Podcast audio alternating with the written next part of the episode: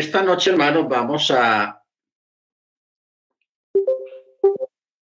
a estudiar, pues a tener una pequeña introducción, más bien, acerca del séptimo mes.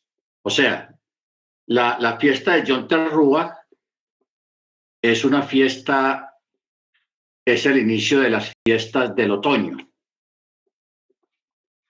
Y estas fiestas a nivel profético no se han cumplido todavía. Las fiestas de primavera ya se cumplieron todas. Baruch ya se cumplieron. Pero las fiestas de otoño no se han cumplido proféticamente, no se han cumplido todavía. Y eso es muy interesante. Entonces, eh, como ya estamos próximos a, entrar ya en las fiestas del otoño. Entonces, bueno, que sepamos algunos sentidos proféticos y, y los misterios. Los misterios. Entonces, vamos a hablar sobre el misterio del séptimo mes. ¿Por qué el misterio del séptimo mes? Porque en el séptimo mes es el que da comienzo a, las fiestas del otoño, la fiesta del séptimo mes. Estas fiestas, hermanos,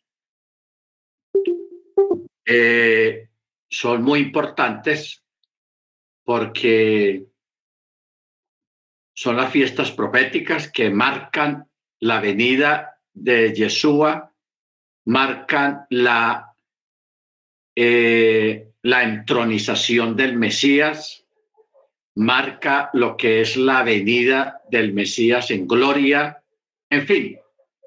Esta, esta fiesta, hermanos, es, es, estas fiestas son muy importantes, aparte de que están muy, muy pegadas, porque primero es Yom Teruah, se cuentan 10 días, después de los 10 días viene Yom Kippur, después de Yom Kippur viene Sukkot viene Sukkot. Por eso, cuando hablamos de la palabra misterio, queremos referirnos a ciertos hechos proféticos que han estado escondidos en el corazón del Eterno, que a menos que Él haya querido revelarlo por su rúa, ninguno de nosotros los mortales podríamos jamás haber intuido su existencia, ni mucho menos comprender su naturaleza. Por ejemplo, el Rachaul nos habla del misterio del Mesías. Ojo, nos habla del misterio del Mesías, el misterio de Israel y el misterio de la piedad. O sea, la palabra misterio está en muchos textos que nos está hablando de cosas escondidas, de cosas que se revelan, que estuvieron ocultas por, por siglos, y que a través de y a través del Brihadachá nos han sido mostradas, reveladas, no a todos. ¿Ok? Por eso ella se habla del misterio del Mesías, el misterio de Israel y el misterio de la piedad. Y ahora en esta noche vamos a mirar un poco acerca del misterio del séptimo mes, que da inicio a las, a las fiestas del otoño. Tengamos en cuenta que comienzan exactamente en el séptimo mes, número perfecto del Eterno. ¿Ok? Así que la palabra misterio en sí no se refiere a ninguna algo nuevo o alguna revelación en especial, sino algo que eh, ya estaba escrito, siempre ha estado ahí escrito en la, en la Tanakh, en la escritura.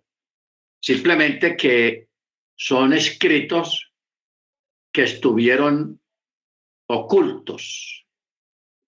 ¿Ocultos en qué sentido? Que no estaban ahí, que estaban escondidos ahí en algún lado, debajo de una piedra, no. Ocultos al entendimiento humano. O sea, que la gente veía el texto, pero no, no, no, entendía nada de lo que estaba diciendo el texto. Eso es, eso es algo oculto. La escritura está lleno de textos así, que usted hasta se lo sabe de memoria.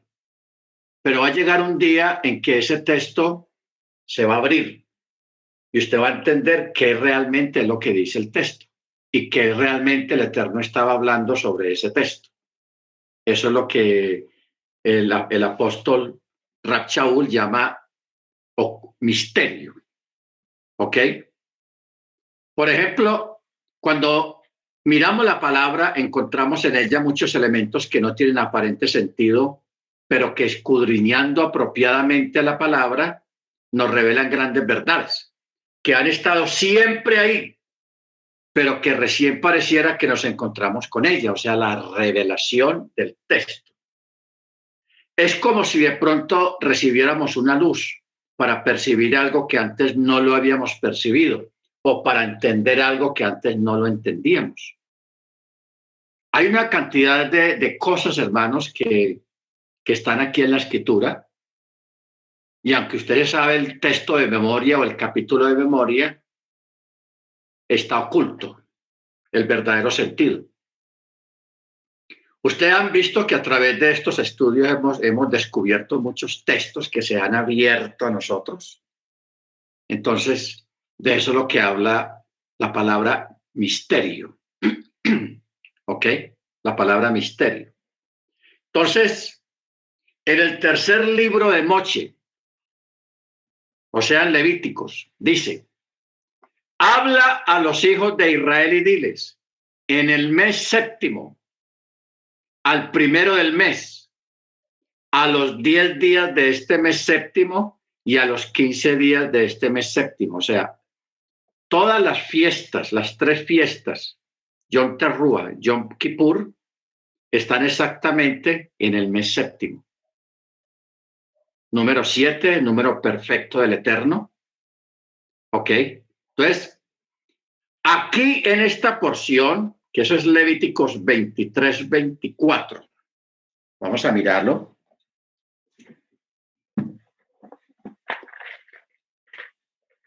No sé si usted había caído en cuenta. Levíticos 23.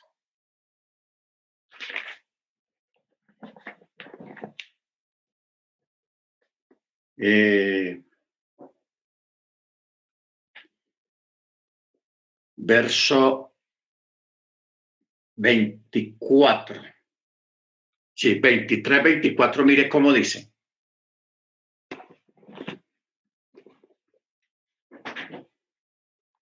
Habla a los hijos de Israel y diles, en el séptimo mes, el día primero del mes será para vosotros solemne reposo, una conmemoración al son de trompetas y una santa convocación o sea, el primer día del séptimo mes es Yom Terrua.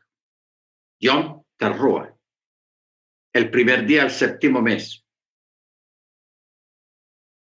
Luego dice, tendréis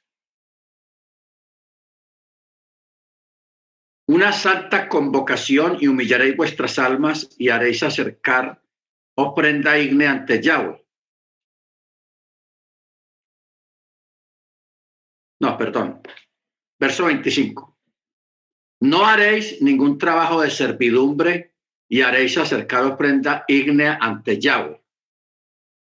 Luego el verso 26 dice, y habló Yahweh a Moche diciendo, ciertamente el día décimo, o sea, el día 10,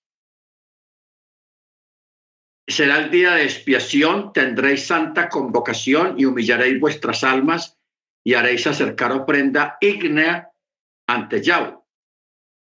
Ningún trabajo haréis en ese mismo día porque es día de expiaciones para hacer expiación por vosotros en presencia de Yahweh, nuestro Elohim.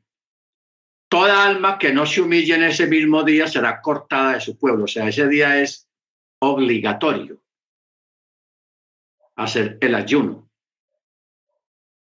parar, no trabajar ese día. ¿Ok? Por eso dice, toda alma que no se humille en ese mismo día será cortada de, su pueblo. y toda persona que haga cualquier trabajo en ese día la exterminaré de entre su pueblo. Ojo con esto, hermanos. O sea, esto es muy importante. Esto es muy importante. Verso 31. No haréis trabajo alguno, estatuto perpetuo por vuestras generaciones en todos vuestros asentamientos.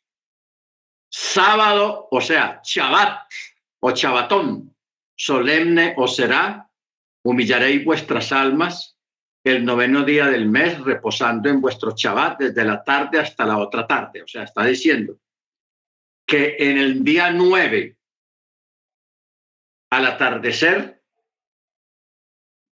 ¿Qué dice? Eh, sábado eh, de reposo solemne será. Humillaréis vuestras almas el noveno día del mes, o sea, el atardecer, reposando en vuestro Shabbat desde la tarde hasta la otra tarde. Aquí está poniendo énfasis, desde la tarde hasta la otra tarde. Verso 33. Y habló Yahweh a Moche diciendo, habla a los hijos de Israel y diles, el día 15, o sea, cinco días después de Yom Kippur, cinco días después del día del ayuno, comienza la fiesta solemne de las cabañas para Yahweh durante siete días. O sea, eso es un fiestón, no, no. Mire que Yom Terrúa es un solo día. Yom Kippur aunque es un ayuno, es una festividad y es un solo día también. Pero lo que es las dos fiestas principales, mire usted, yo creo que caigamos en cuenta de algo. Pesach, ¿cuántos días se celebra Pesach? Siete días o ocho días. O sea, las fiestas comienzan con Pesach, que son siete días Yom Kippur comienza, eh, perdón, eh, Sukkot termina, o sea, las fiestas terminan también siete días. ¿Ok? Por eso dice, es la fiesta solemne de las cabañas para Yahweh durante siete días. Bueno, yo sé que usted a veces escuchando o viendo almanaques o, o escuchando otras comunidades, a usted le dicen que son ocho días. Aunque el texto aquí dice que siete días, porque lo dice exactamente. ¿Cuál es la problemática con los siete días, como dice la Torá, y que hoy en día lo celebran ocho días? Muchas comunidades celebran ocho días es por los horarios si la gente que lo, lo, lo, lo puede celebrar, o, en aquel tiempo lo celebraban los siete días exactos, eran los que vivían en Eres Israel, en Israel, porque no hay problema de horario. Pero los que vivían en la diáspora, esos cambios de horario, al menos nosotros, porque en este momento en Israel son las cuatro de la mañana más o menos 4 o 5 de la mañana. O sea que la gente allá hace rato comenzó Shabbat están durmiendo. Nosotros aquí apenas estamos eh, comenzando, bueno, medio comenzando la noche. Ya comenzó la noche acá. Entonces, por causa de los horarios y para que no hubiera error, entonces, a, a nivel rabínico, se aprobó ponerle un día más el día octavo. Un día más a las fiestas. ¿Ok? Bendito sea el nombre del Eterno. Pero esto no es Torah, o sea, no es obligatorio. Si nosotros lo, podemos hacer los siete días normalmente, aunque no coincida con el horario que hay allá en Israel, porque estamos atrasados unas siete, ocho horas. Ese es el asunto que en la diáspora se, se le añadió un día más.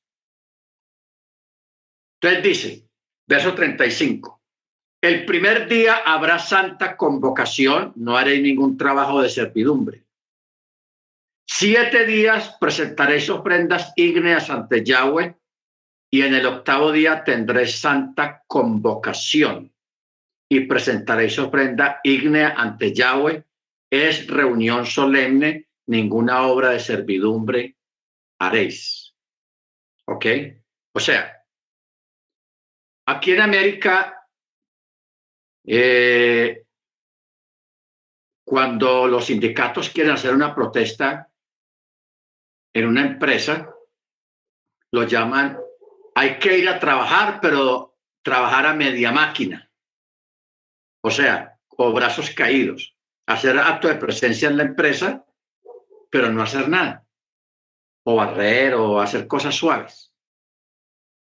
Entonces, durante esta semana de los siete días, eh, no se trabaja completamente ni con todo el esfuerzo que se hace normalmente, dependiendo del trabajo, porque hay trabajos suaves de todas maneras, simplemente que hay que estar ahí en, la, en, la, en el trabajo. ¿Ok? Entonces, durante esta semana de la fiesta de Sukkot se puede trabajar, pero no con todo el esfuerzo que usted suda y, y no, no, sino suave. Cogerla suave durante esos, esos días laborales. ¿Ok? Cuando, por ejemplo, los, los judíos, los israelitas, muchos de ellos toman libre esta semana, pero cuando ellos mismos tienen sus propias empresas. Off durante toda esa semana de su COT y no hay problema. Ellos porque pueden, porque ellos mismos son sus patrones, ellos mismos son los empresarios y la mayoría de los empleados que tienen ahí pues son, son judíos también, son israelitas, entonces no hay ningún problema con eso. Muchos acostumbran eso, pero nosotros, la mayoría de nosotros que le trabajamos a otra persona, que trabajamos en una empresa de una persona que no es creyente, etcétera, etcétera, pues nos toca ir a trabajar durante esos días, pero sí organizar, hermanos, que lo que es el primer día y el, y el octavo día o el séptimo día sea sagrado, o sea, no se trabaja. Es un chabatón. Es chabatón. Bueno, sigamos. Cuando miramos cuidadosamente los textos previos, nos muestra un denominador común que los caracteriza. Todas las fiestas ordenadas por el Eterno en esta sección de la escritura deben darse en el séptimo mes del calendario del Eterno. Este hecho nos anticipa que estamos en presencia de un evento sumamente importante para el Eterno. ¿Por qué? Porque uno le pregunta, ¿por qué el Eterno en un mes, en el séptimo mes, creó las tres últimas fiestas, las fiestas del otoño, que son las fiestas que marcan el fin de los tiempos y el cumplimiento de los tiempos proféticos. ¿Ok? Porque usted sabe que el Yom Terrúa es el anuncio de la venida, el anuncio de algo muy grande que va a pasar. Por eso, de Yom Terrúa a Yom Kippur hay 10 días. Esos diez días tienen muchos nombres. Les dicen los días oscuros. La luna tiene unos, unos días que están emparentados con estos diez días también, que la luna no se ve antes de que salga eh, Rosjodés. Entonces, es muy interesante esto porque en, este mes hay tres fiestas que son fiestas muy grandes Yom Teruah, Yom Kippur o, o Rosa Chaná también se le llama, principio de año.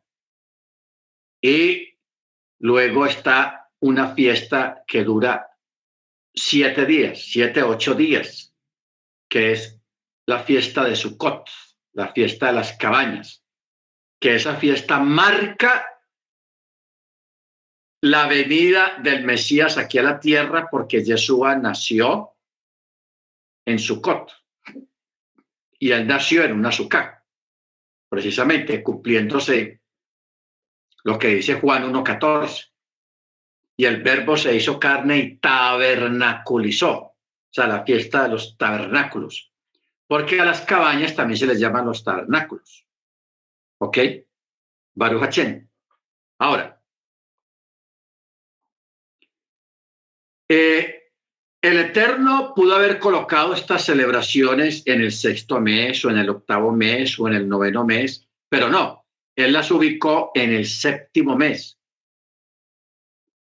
Cuando escudriñamos las escrituras percibimos inmediatamente que el número siete es un número profético. Es un número que nos habla de plenitud, poder, de autoridad, perfección. ¿Ok? Por eso, este séptimo mes en el calendario del Eterno es visto como con un significado muy profundo, muy grande. Porque el Eterno pudo haber colocado esto está en, en, otros, en otros meses, pero lo, lo, hizo exactamente en el, en el séptimo mes. Ahora, primero, en el séptimo día de la semana fue bendecido por Yahweh para, para venir a hacer el Shabbat o el día del Eterno. O sea, vamos a mirar algunos asuntos proféticos o importantes que tienen que ver con el número siete. El primero es el Shabbat. Al séptimo día reposó el, el Eterno. Segundo, si contamos las primeras siete generaciones que existieron después de Adán, nos encontramos con Enoch. Que Enoch es el primero que se diga y caminó o anduvo Yahweh con Enoch y tuvo una relación tan personal con el Eterno que en su caminar de fe estaba más cerca del cielo que de la tierra el Eterno pudo haberle dicho, mira, estas cosas, estás tan cerca de mí que ya te quedas aquí más bien de una vez. Por eso la escritura dice que Enoch fue traspuesto para que no hubiera muerte. Y Enoch, donde está en este momento, él está vivo todavía. Por eso dice la escritura, caminó pues Enoch con Yahweh y desapareció porque le llevó el Eterno. ¿Por qué estamos mencionando a Enoch? Porque Enoch era el séptimo en la generación después de Adán, exactamente Enoch. Entonces, Enoch, al ser llevado por el Eterno, marca también como, como una, un preaviso para todos nosotros de que también va a haber un rapto, un arrebatamiento, un levantamiento, porque John Terrúa es la antesala de la venida de Yeshua. ¿Ok? Es la antesala, es el anuncio, es el aviso. ¡Viene el Señor! ¿Ok?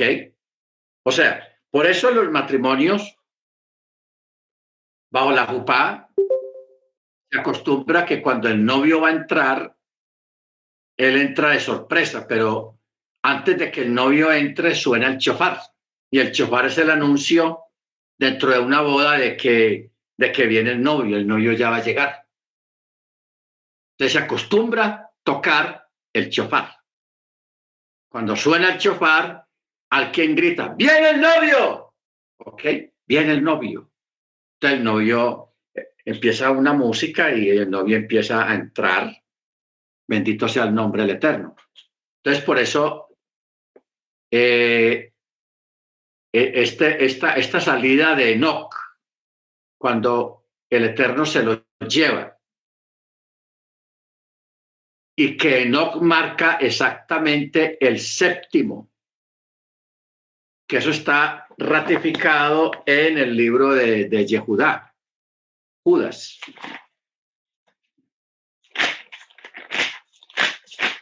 Vamos a mirar el texto. Dice, Judas 14. También respecto a estos profetizó Enoch, séptimo desde Adán, ¿ve? Séptimo desde Adán, diciendo, he aquí Yahweh viene con sus santas miriadas. ¿Sabe qué es lo curioso de este versículo? Que este versículo que escribió Yehudá o Judas fue extraído del libro de Enoch, del libro de Enoch. Este texto es de ahí. Y aquí dice que Enoch era profeta. Él profetizó, porque eso es lo que dice el escritor. También respecto a estos profetizó Enoch séptimo desde Adán. ¿Ok? Muy bien. Tercero, Moche fue la séptima generación desde los días de Abraham, o sea, después del diluvio. Moche fue la séptima generación. Y fue Moche el máximo representante de su generación, de quien la escritura afirma de que habló con Yahweh cara a cara, face to face, panim le panim. Ok, cara a cara, es decir, sin intermediarios. Moche. Y usted sabe quién fue Moche y qué fue lo que hizo Moche. Y Moche pertenece a la séptima generación después del diluvio. Muy bien. Cuarto, cuando el Eterno ordenó a Moche construir la menorá, el candelabro o la lámpara para el tabernáculo, le instruyó cuidadosamente para que la hiciera de siete brazos para que proyectara las siete luces al mismo tiempo, que usted sabe que los siete brazos significan los siete espíritus del Eterno, los siete espíritus de Yahweh, o sea, las emanaciones de su esencia, eso es lo que significa la menorá. Bendito sea el nombre del Eterno. Quinto, la escritura muestra que David fue el séptimo hijo de Isaí. O sea, David era de los menores y era el séptimo hijo de Isaí. ¿Ok? Ojo con esto. Séptimo hijo.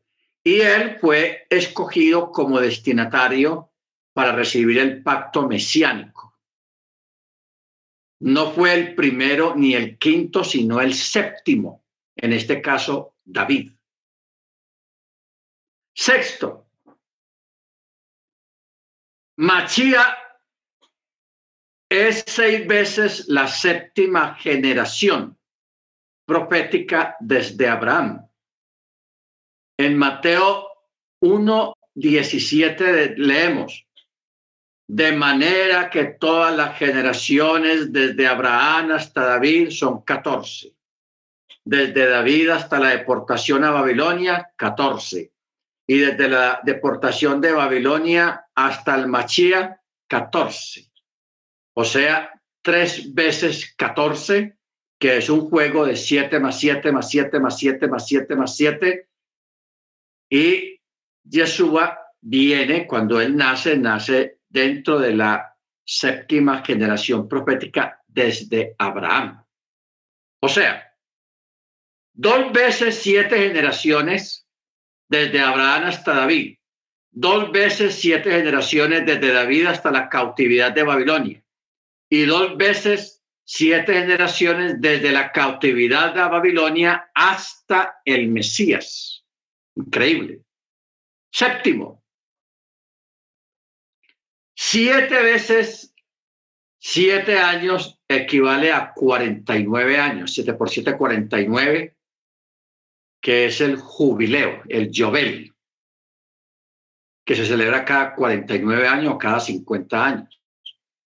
Luego viene el Chemitá, que el Chemitá es cada siete años.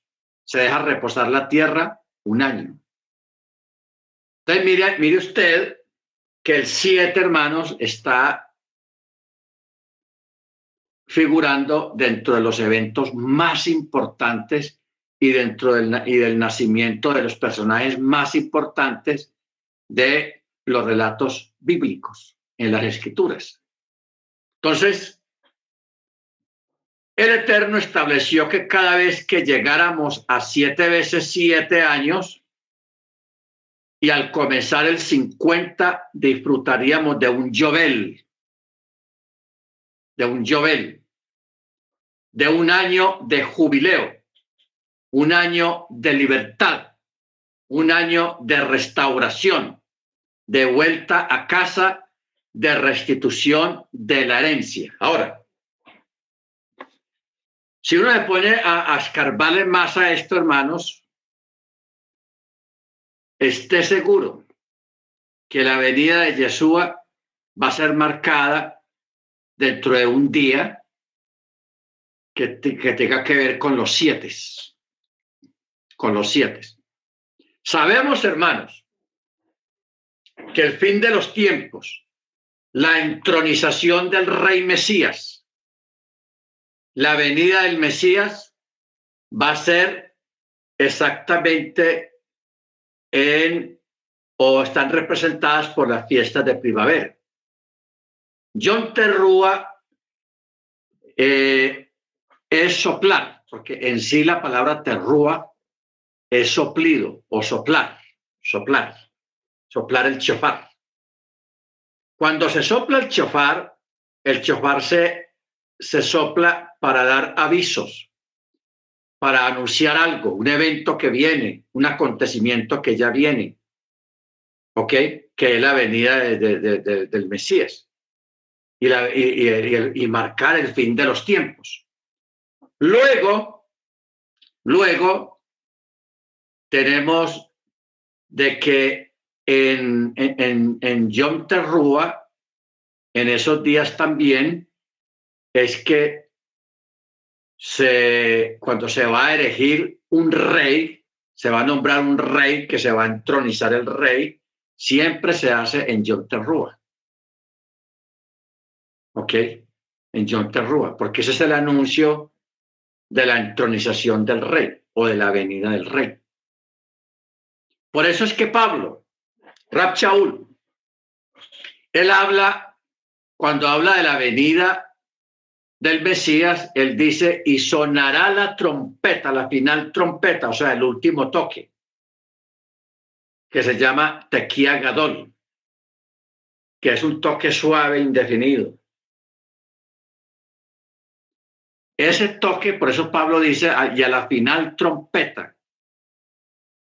O sea, cuando suene ese último sonido, es cuando se marca la resurrección de los muertos en Machía, no los muertos allá afuera. O sea, los muertos impíos que murieron sin Torah, sin obediencia al mandamiento, sin creer en el Mesías, esa gente no va a ser despertada con chofar.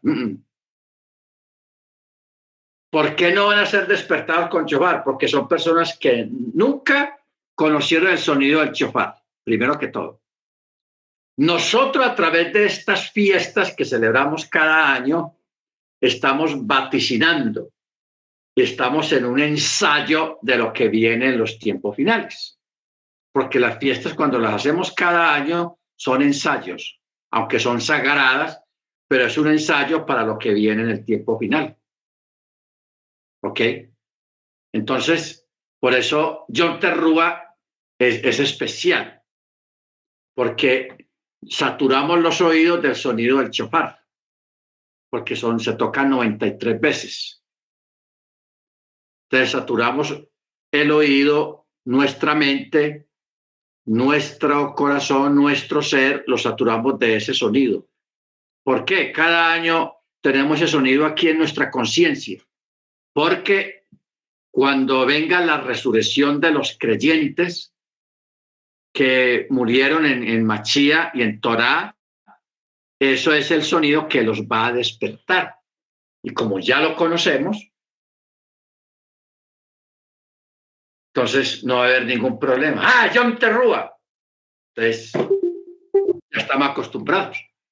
Pero la otra gente, los impíos, la gente que no nunca obedeció mandamiento, ellos, por un lado, no saben qué es un chofar.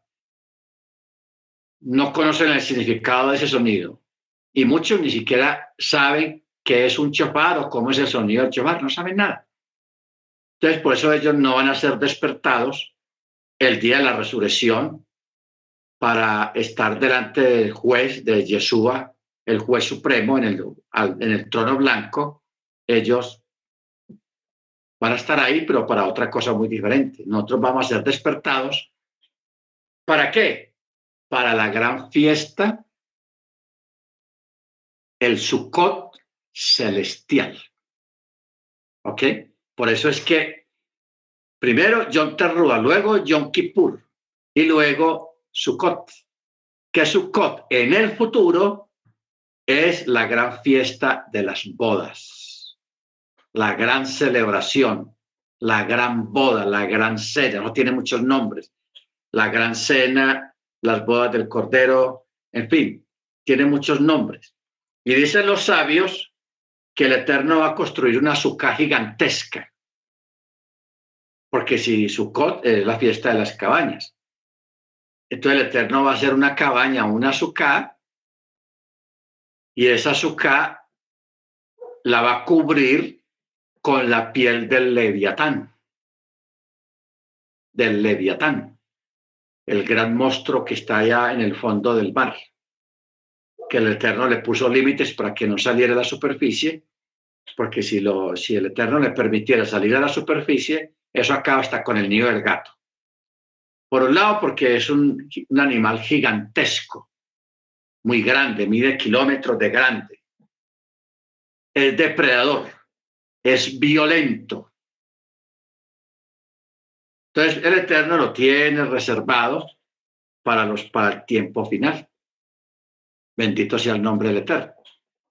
Entonces, Mire usted que, que cómo vamos entendiendo, cómo va tomando sentido esto de las fiestas. Porque hay personas que de pronto dicen, ah, ya vienen las fiestas, que vea, que hay que pedir permiso en el trabajo y que una cosa, no, tomemos las cosas así, ni tampoco de que usted va a perder dinero porque si cae en semana, por ejemplo, John Terrúa cae el lunes y, y el lunes pues usted no debe trabajar y usted dice, ah, voy a perder, me voy a escuadrar la economía, yo no sé qué. Nunca piensen eso, hermanos, porque no olvide que tras de la obediencia a la Torah está la bendición. ¿Ok? No lo tome como una carga, tómelo como una alegría y como un día para celebrar con el Eterno. Amén.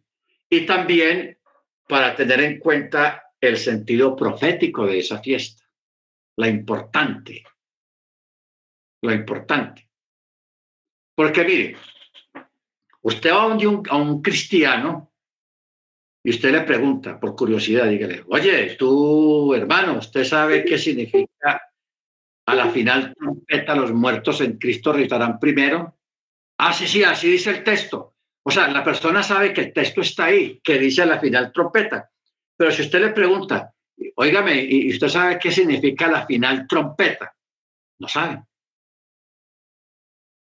Ah, no, la final trompeta, es lo que dice ahí. Pero no sabe qué significa la final trompeta. ¿Por qué? Porque no conocen el chofar. No saben que el chofar tiene cuatro sonidos. Y que hay un sonido que es el sonido final, que es Tequía Gadol. No saben nada de eso. Entonces, ¿sobre qué fundamento está la esperanza de, estas personas si desconocen el significado de las cosas. Nosotros antes estuvimos pegados ahí también, con la aguja pegada ahí en, cuanto al conocimiento y el significado de, eso, pero, pero hoy en día entendemos todo, ya sabemos qué quiere decir la final trompeta. Y otro texto, creo que en Pedro, dice, y sonará la trompeta, no dice la, la, la, final trompeta, sino que sonará la trompeta. Que cuando usted va al texto hebreo dice sonará el chofar. El chofar, ¿por qué? Porque así como la Torá fue dada con sonido de chofar, el cumplimiento profético de lo que está escrito en la Tanakh también será con sonido de chofar. Amén. Baruch Bendito sea el nombre. Bueno. Eh, vamos a mirar algo muy curioso, que este es el, el centro de esta clase, porque esta clase se llama El misterio del séptimo mes. Es el título de esta clase, El misterio del séptimo mes. Una de las razones por las cuales la escritura relaciona este mes con fuerza, fortaleza. En los profetas está escrito, dice, se reunieron con el rey Salomón todos los varones de Israel en el mes de Eisadim, en el mes séptimo.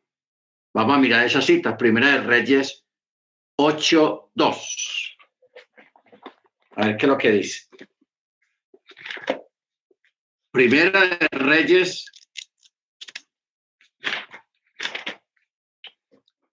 Ocho. Dice, y todos los hombres de Israel se congregaron ante el rey Salomón en la solemnidad, o sea, durante la fiesta del mes de Etanim. Aquí dice Etanim, que es el mes séptimo. Entonces aquí tenemos una palabra que hay que subrayarla. Etanim. No sé, a ver, miren ustedes en sus Biblias cómo dice. Porque aquí en otro documento no dice Etanim, sino que dice Esanim, Eisanim. Eisanim. A ver, alguien que tenga la K2. ¿Cómo dice este texto? Primera de Reyes 8.2. A ver quién me colabora. ¿Cómo dice ahí la palabra etanim o, e, o eisanim? Etanim, brother. Etanim. Bueno, el hermano Dagoberto dice que en la Biblia de él dice etanim. A ver, otra, otra escritura diferente que alguien la tenga ahí diferente. Shalom, mi oré. En la nueva eh, Reina Valera dice Etaní, pero entre paréntesis dice octubre. Ah, octubre. Ah, bueno, ya eso es como una, como una forma de entender en cuál mes del calendario romano corresponde al séptimo mes. Está excelente esa acotación. Muy bien, sigamos. Aquí dice la palabra e, etanim. Entonces vamos a averiguar qué es lo que quiere decir la palabra etanim. ¿Qué significa etanim? La palabra etanim en hebreo está relacionado con la fuerza, el vigor, el valor. O sea, que el mes séptimo es visto como el mes de la fuerza, el mes de la fortaleza. Ojo con esto. El mes de la fuerza, el mes de la fortaleza. Por eso es que estamos, estamos mirando, hermanos, o estudiando esto acerca del misterio del séptimo mes. Y mire que Toda la vida hemos tenido la, la, escritura en la mano y yo estoy seguro de que ninguno de nosotros había, había conocido esta palabra. Y está ahí, etanim, en Primera de Reyes 8. Y yo creo que es la única palabra, el, el único texto donde está esa palabra.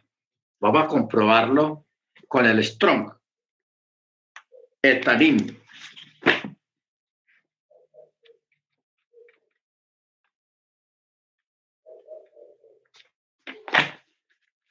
A ver si figura en otra parte.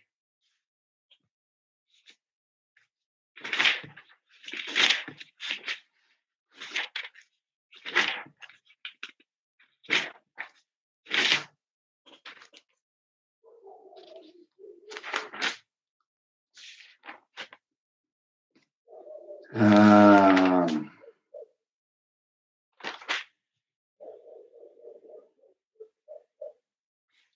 Mira, es tan tenaz.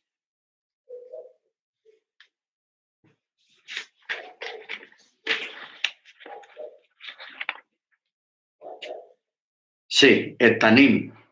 Está una sola vez en la escritura. Increíble. Dice Etanim séptimo mes en el calendario de los hebreos.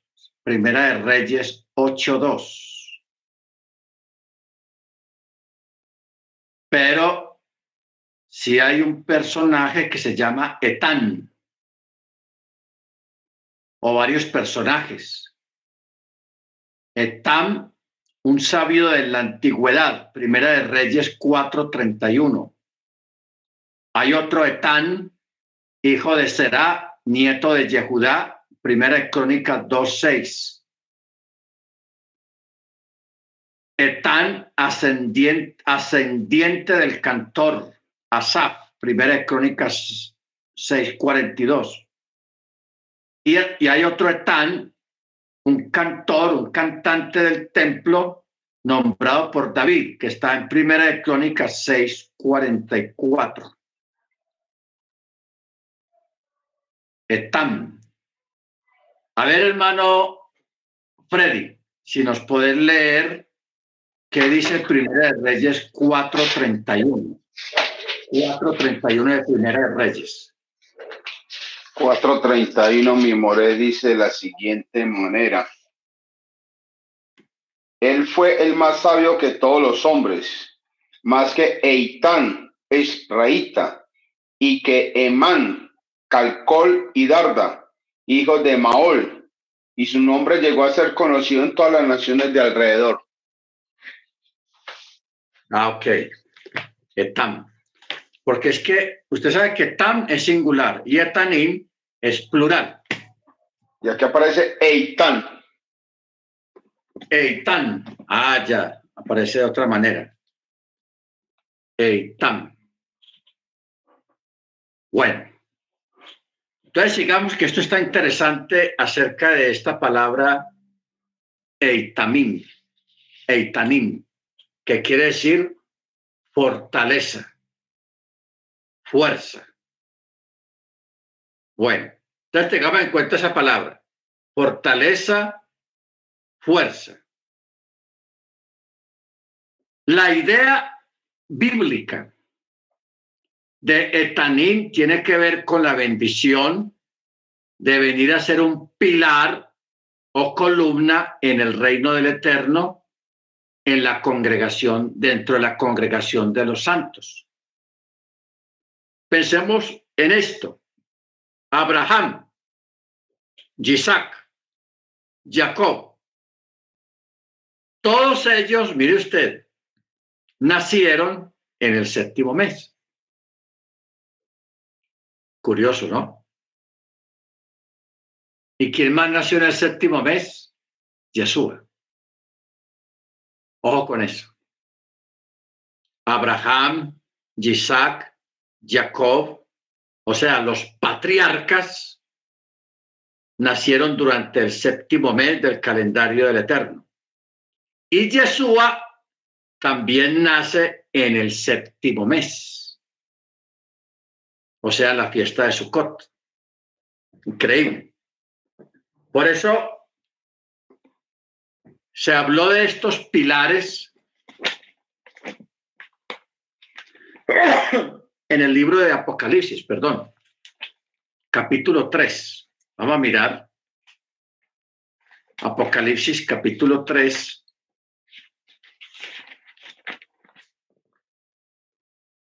Verso 12. Dice. O con lo que vamos a leer.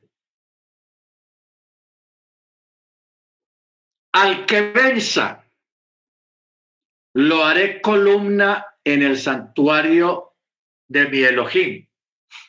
Nunca más saldrá afuera.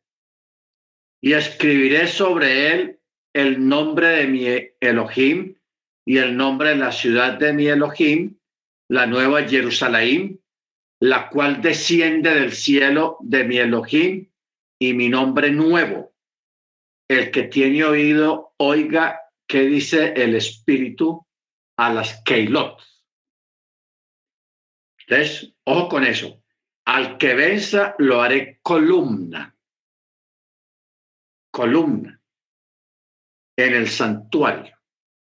Usted sabe que cuando habla de un santuario hoy en día, que está hablando de la Keilah, de la congregación, que es el templo, el santuario del Eterno en este tiempo, no está hablando de una columna literal, está hablando de una autoridad dentro de la congregación, o sea, tener cierta autoridad dentro de la congregación, dentro de la Keilah.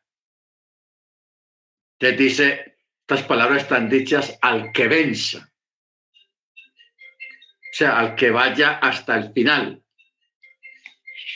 Por eso ser columna o pilar significa ser promovido a una posición de autoridad y de ministerio que es clave para el desarrollo del reino. Por ejemplo, Rab él habla de Jacob, o sea, Santiago, habla de Kefas, habla de Juan, y él dice que estos son pilares, columnas en Jerusalén. Ah, aquí está hablando de los ancianos, porque usted recuerda que la congregación cuando comienza, comienza los, los, la sede de la Keilah fue en Jerusalén. O sea, fue la sede, o sea, hablando en, términos modernos, allí quedaba la oficina principal de la Keilah en Jerusalén. Y los que estaban allí gobernando, los que estaban allí como pilares, como dirigentes, era Jacobo, Juan, Pedro no mucho, porque Pedro lo pasó en sus viajes eh, predicando la palabra. Pero en Jerusalén quedó Juan, Jacob, Kefas, Johanán, quienes fueron pilares, columnas y los dirigentes de la nueva comunidad. Así que este séptimo mes vienen promociones en el reino de Yahweh para todos los que vencen. Es decir, para los que se afirman en las cosas del Eterno y ponen al Eterno primero que todo en su vida. Esto no significa que el resto del año es diferente o que no haya promociones también, pero significa que proféticamente estamos en un mes especial para nuestro Elohim, donde él mismo se ha propuesto a llevar a cabo ciertos eventos y conceder ciertas promesas a sus hijos. Es bueno, hermanos, tener presente que este tipo de promociones no es para los flojos, para los descuidados o para los que ponen su reino primero que el reino del eterno. Esta promoción o esta bendición no es para los que solamente piensan en lo terrenal y se olvidan de lo celestial. Esta promoción no es para los que vienen obedeciendo los deseos de la carne, sino las instrucciones del Ruach Jacodés. De hecho, el séptimo mes del calendario es un mes repleto de mandamientos más que el resto de los meses. O sea, cuando vamos a la Torá y nos ponemos a mirar todo lo que son los misbot, los mandamientos que tienen que ver con el séptimo mes, son más numerosos que los otros meses. ¿Ok? ¿Por qué? porque es el mes de la cosecha final. Mateo 24, Mateo 13, cuando dice, y recogerá de su reino. ¿Ok? La cosecha final. En el mundo natural, el séptimo mes del año bíblico es el mes de la cosecha final en la tierra de Israel. Porque ya de ahí sigue el invierno y en invierno no hay cosechas. Ahora, lo material nos permite entender lo celestial, o sea, el mes de la cosecha final, la última cosecha, eh, nos da a entender a nivel espiritual y profético de qué otra cosecha está hablando. O sea, el recogimiento, cuando venga el Mesías. O sea que la mayor cosecha de almas tendrá lugar donde durante los días de celebración de estas tres fiestas, que fueron apartadas por el Eterno para celebrarlas durante el séptimo mes de su calendario. Este será el mes cuando todos los israelitas finalmente descubrirán su verdadera identidad y se volverán al eterno su Elohim, al Mesías y a la Torá, o sea, a la verdadera Torá. O sea, ¿cómo, qué sentido tiene decirle a un judío de hoy en día, un israelita de hoy en día que no cree en el Mesías, que nació en un hogar israelita, que fue circuncidado al octavo día y fue varón, que creció en un ambiente de Torah y de sinagoga. ¿Cómo decirle a ellos que a uno de ellos decirle, usted le falta descubrir la verdadera esencia de la Torah, su verdadera identidad en la Torah? ¿Cómo decirle a ellos si ellos vivieron toda la vida pegados de la Torah? Esto quiere decir, hermanos, de que a ellos les falta conocer la Torah viviente. Y la Torah viviente es el Mesías. Ojo con esto. La Torah viviente es el Mesías, porque acordémonos de que aquí tenemos un eslogan. Yeshua es la Torah y la Torah es Yeshua. Ojo con eso. Yeshua es la Torah y la Torah es Yeshua. Como nosotros somos el cuerpo del Mesías, nosotros también formamos parte de la Torah, porque formamos parte del Mesías. ¿Entendemos? Entonces, este conocimiento y esta verdad no la tiene el judío ortodoxo, el israelita ortodoxo, que no cree en el Mesías. Tiene la Torá, pero no tiene a Mashiach. Nosotros tenemos qué? Tenemos a Mashiach y tenemos la Torá. Dos cosas muy importantes para la vida de un ser humano.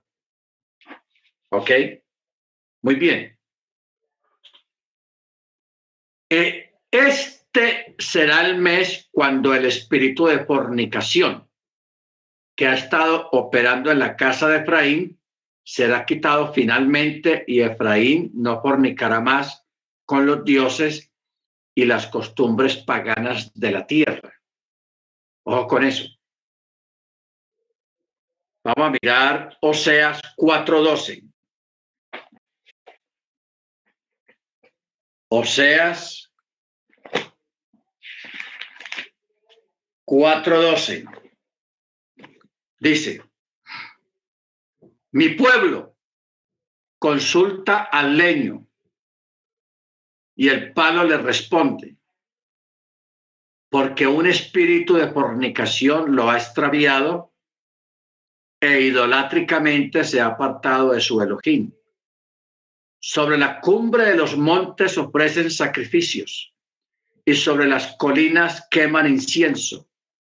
Debajo de las encinas, de los álamos y de los robles porque su sombra es buena, por eso vuestras hijas fornicarán y vuestras nueras adulterarán. Entonces, diferencia eh.